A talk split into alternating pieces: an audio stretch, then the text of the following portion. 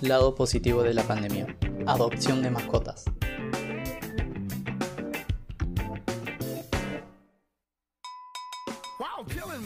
Con la interrupción del COVID-19 en nuestras vidas ocurrió un cambio sociocultural en cuanto a adopción y crianza de mascotas, como también la concientización a la hora de castrarlos. Está científicamente comprobado que bajan el nivel de estrés y que además ayudan a la sociabilización de sus dueños. Es por ello que las cifras en adopciones se han triplicado y además la conciencia social a la hora de informar la importancia de la castración.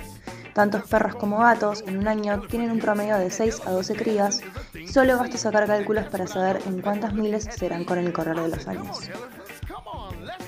En esta nueva generación que tiene presente que la salud mental también es salud, vieron en las mascotas las respuestas necesarias para superar los baches del día a día. Cada persona sintió una inyección de alegría a la hora de tener un perro el cual pasear y jugar o un gato para sociabilizar, por lo que es un dato muy alentador y que además resalta la importancia de adoptar a las mascotas sin hogar. Miriam trabaja en el refugio Sonosis de la localidad de Lanús y consultada sobre estos datos decía lo siguiente. El número se triplicó de adopción. La gente prefiere cachorros. Llegó un momento que no teníamos más cachorros para dar.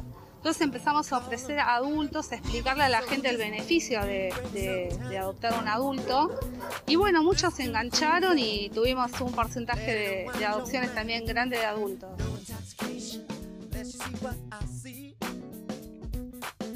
Pía Bernengo es psicóloga, docente y supervisora del Centro de Estudios en Psicoterapias, y este es su testimonio.